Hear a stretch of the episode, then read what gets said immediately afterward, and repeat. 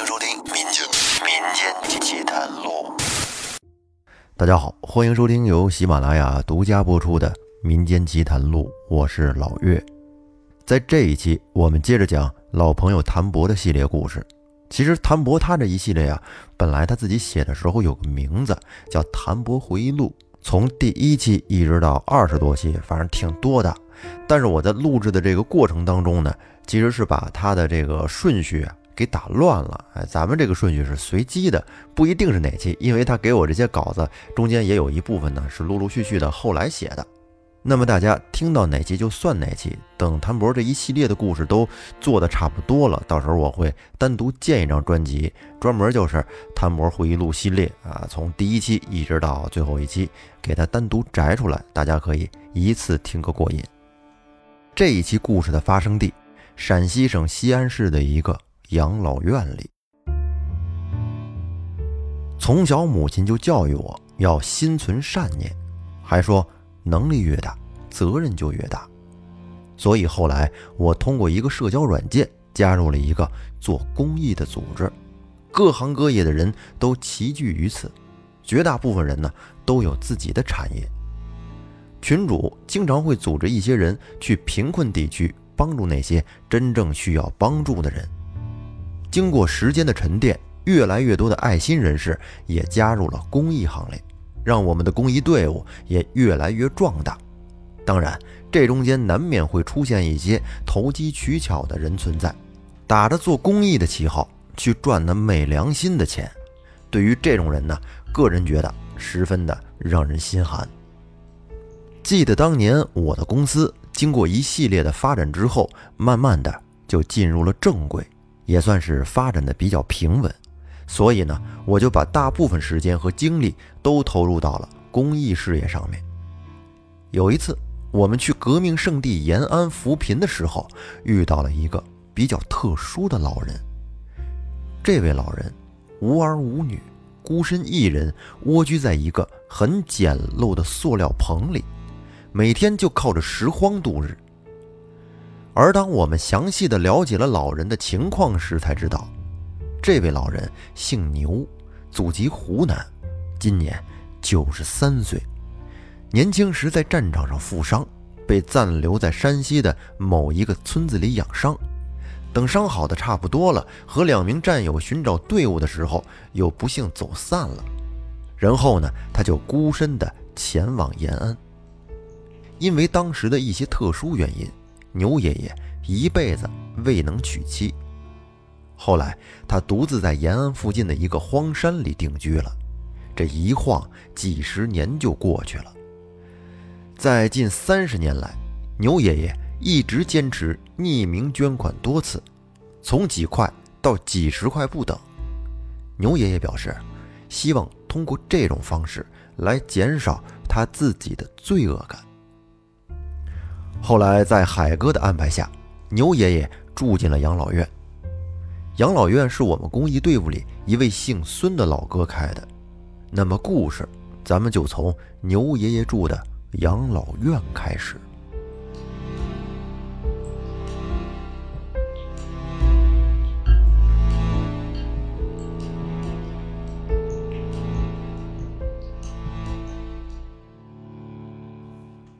我们从延安回到西安那天已经很晚了。安排好牛爷爷的事情之后，我们就各自回家去了。没过几天，我在群里就看到了孙总说，感觉牛爷爷每天大多数时间都是一个人，很孤僻，也不参加集体活动，除了吃饭、睡觉、上厕所，其余时间就是自己一个人在养老院周围转悠。第二天。海哥给我打电话说，想一起去养老院看看，想看看牛爷爷有没有什么需要帮助的地方。中午前后，我们到了养老院，牛爷爷看到我俩，是开心的朝我们这边就走了过来，面带着笑容，手从衣服口袋里还拿出两个苹果给我俩吃。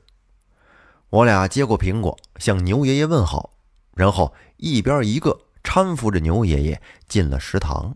我们是。边吃边聊。海哥说：“牛爷爷，您不是喜欢下棋吗？那边阅读室有很多大爷在下棋，您怎么不去杀两盘？”可牛爷爷说：“我跟那帮小屁孩可玩不到一块儿去。”听完牛爷爷的话，给我逗乐了，心想：可不嘛，牛爷爷今年都九十多了，而其他老人基本都是六十多岁，差着三十多岁呢，在他眼里可不就是小屁孩吗？我和海哥当天陪了牛爷爷一下午，最后和孙总交流过后，又找了两位养老院的志愿者，每周定期过来多陪陪牛爷爷。而就在我们准备走的时候，我突然就感觉到，在我身后有一个人迅速的进了一个房间。我下意识的一转身，隐约的就看到有一道黑影。然后我指着那个位置，随口的问了一句：“孙哥，你那边一排房子是干什么的？”孙总客气的说：“哦，那边是男宿舍，牛爷爷。”之前住在二楼，后来考虑到老爷子年纪大了，上下楼不方便，前两天就又搬到了一楼。哦，我哦了一声，然后就和海哥跟孙总道别后离开了。第二天是周末，我还没睡醒，身边的电话就响了。我不情愿的接起来，里面是海哥，他在电话里说。谭博，听说牛爷爷出事了，你赶紧往老孙那儿赶，我已经在路上了。挂了电话，我坐在床上，足足的愣了有一分钟，然后急忙起身，穿好衣服，也来不及洗漱，便驱车前往孙总的养老院。到了养老院之后，只见牛爷爷静静地躺在床上，身上贴满了检测仪器，脸上还挂着氧气罩。孙总说：“平时这老爷子起来的挺早的，六点不到就起床了。今天这都七点半开饭了，老爷子还没起来。我那会儿啊也没多想，这不都快中午了，我还没看见老爷子。我这才想起来，老爷子好像还在屋里呢。于是我便想进来看看是怎么回事。结果进了屋，我看老爷子跟床上睡着呢，我是喊了半天都没动静。这不。”刚才医院的医生也来检查了，说是没什么大问题，就是睡着了。我说：“老爷子身体还算硬朗，昨天不还好好的吗？他昨晚睡得晚吗？”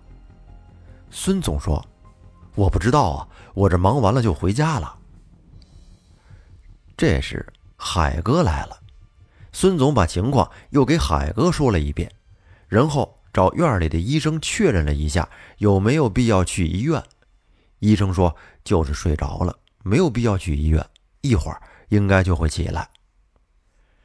然后我和海哥就在孙总的办公室里聊天，等着牛爷爷起来的消息。突然，海哥又提到了上一次去甘肃平凉的事情，说：“哎，小谭，咱们前两年去甘肃平凉那次。”你还记得吧？你想想，牛爷爷会不会也遇到什么东西了？我愣了一下，说：“啊，没事吧？我哪能想明白这个呀？”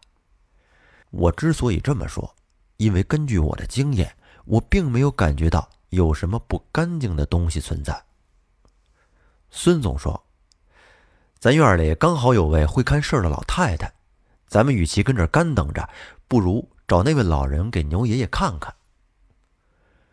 我和海哥互相看了一眼，然后呢，便起身跟着孙总去找那位老太太。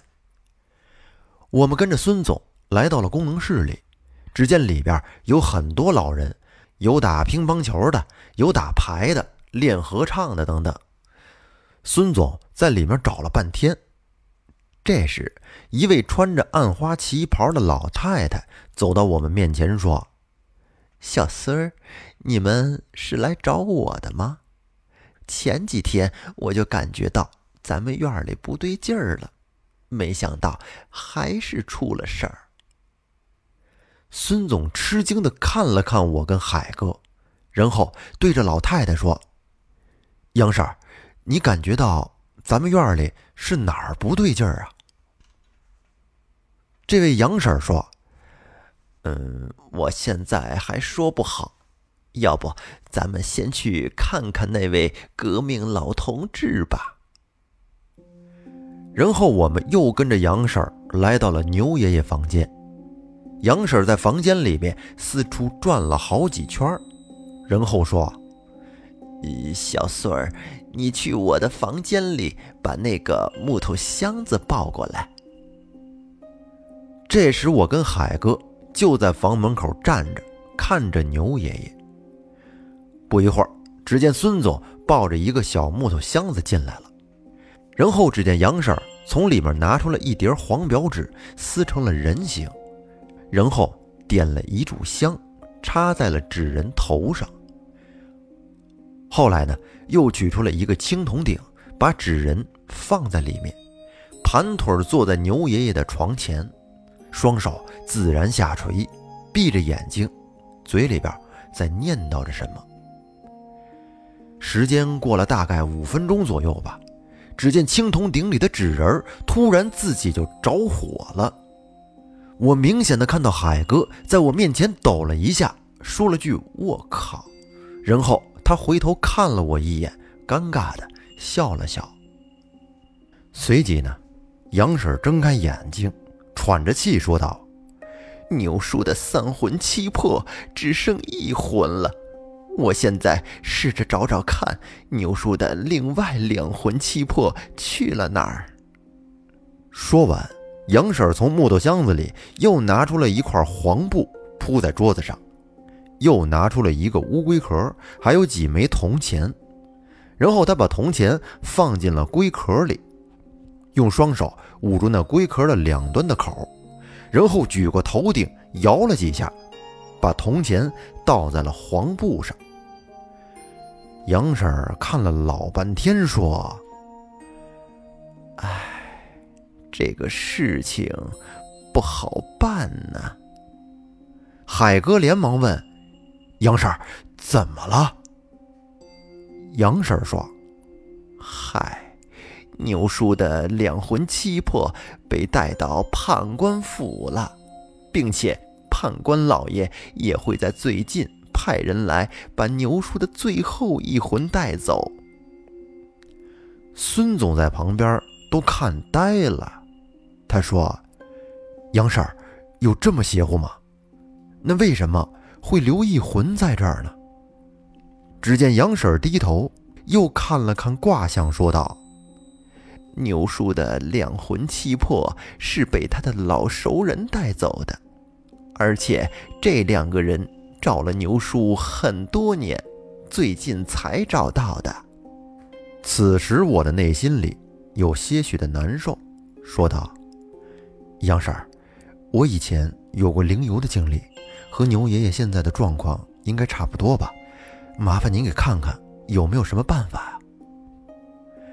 杨婶深深的看了我一会儿，说：“那我试试吧。”然后只见杨婶又拿出了一叠黄表纸，撕成了人形，用一块长方形的木头压在纸人上，闭上眼睛，嘴里小声的跟那儿念叨着什么。然后我们在旁边就看着杨婶的身体跟那儿转着圈的摇，整个房间的气氛感觉是有点瘆人呢。过了好一会儿，杨婶睁开眼睛，连忙摇头说：“，不行不行啊！我见到那两个人了，都是穿军装的。我请了很多神仙来说情，都没有用，而且……”这时，海哥着急地说：“哎呦，您快说呀，别卖关子了。而且什么呀？而且现在的牛叔也不在判官府了。想要找到牛叔，就得需要一个人下去找这两个穿军装的人带路，才能找得到他。不过下去要人，可是要冒很大的风险呀。”稍微不注意，很有可能就会回不来的，从此就会变成植物人。